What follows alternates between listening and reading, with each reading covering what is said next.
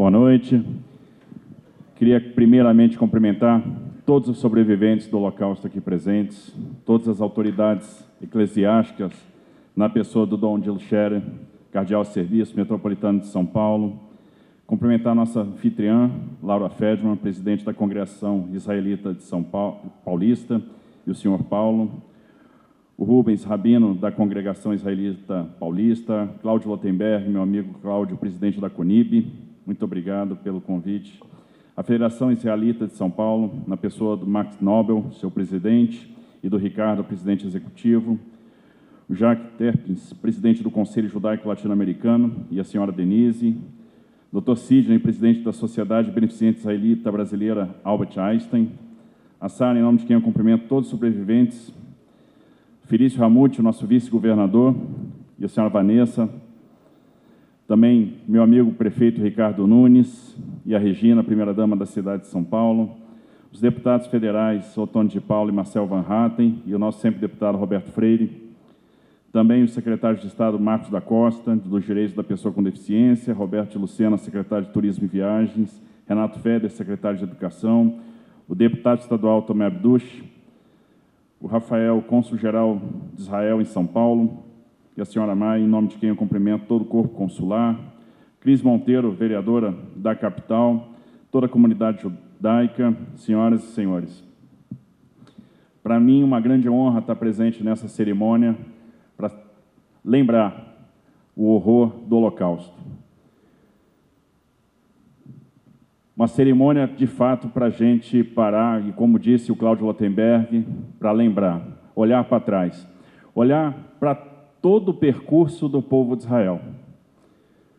A perseguição, a violência, a perseguição perante os egípcios, perante os romanos, mas uma trajetória de vitória.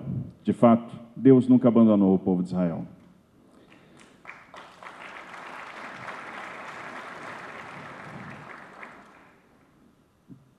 e lembrar a chaga do Holocausto. O Holocausto que nos faz ter vergonha de sermos humanos. É inimaginável imaginar que tanta barbárie fosse possível, tanta violência fosse possível. A violência que vitimou 6 milhões de judeus.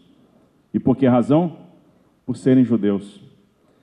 E essas cicatrizes ainda não estão curadas. E como se não bastasse, agora o ataque terrorista do Hamas, a violência do Hamas, o despropósito do Hamas contra o povo de Israel.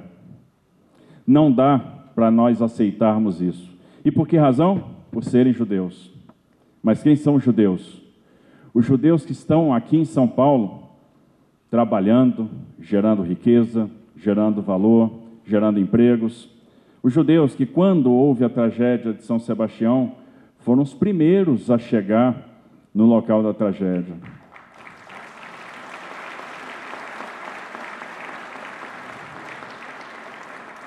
Médicos judeus chegaram no Instituto Verde Escola, improvisaram salas cirúrgicas, prestaram o primeiro socorro e o primeiro atendimento às vítimas. A comunidade judaica se organizou e ofereceu solidariedade, ofereceu mantimentos, ofereceu amor. Eu tive a oportunidade, na, naquele momento, de conhecer o Departamento de Segurança Comunitária, de conhecer o Hatzalah, a quem eu agradeço pelo gesto de amor dedicado àquelas pessoas naquele momento de dificuldade. E a gente não pode entregar outra coisa à comunidade judaica nesse momento de sofrimento, onde 136 pessoas ainda são mantidas reféns senão o nosso apoio, a nossa solidariedade. A gente não pode oferecer outra coisa senão o nosso não. Não ao terror, não ao terrorismo, não ao Hamas, não ao Hezbollah.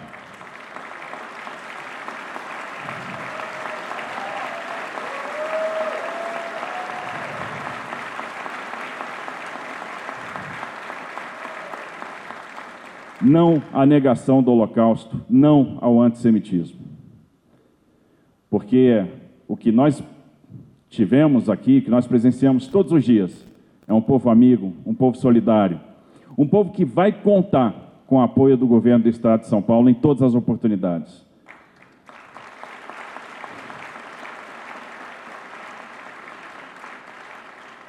Ninguém aqui em São Paulo vai ter que se esconder, esconder a camiseta.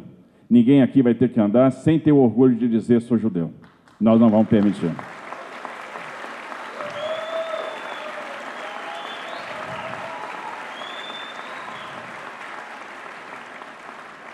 Garantiremos a segurança do cônsul, do vice-cônsul, das sinagogas, das escolas, da comunidade judaica.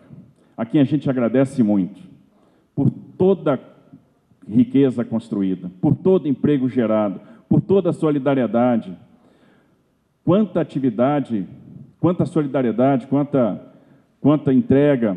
Que falar, por exemplo, do Albert Einstein, que falar do que a comunidade faz no segmento da saúde, é para ter orgulho de ter essa comunidade aqui.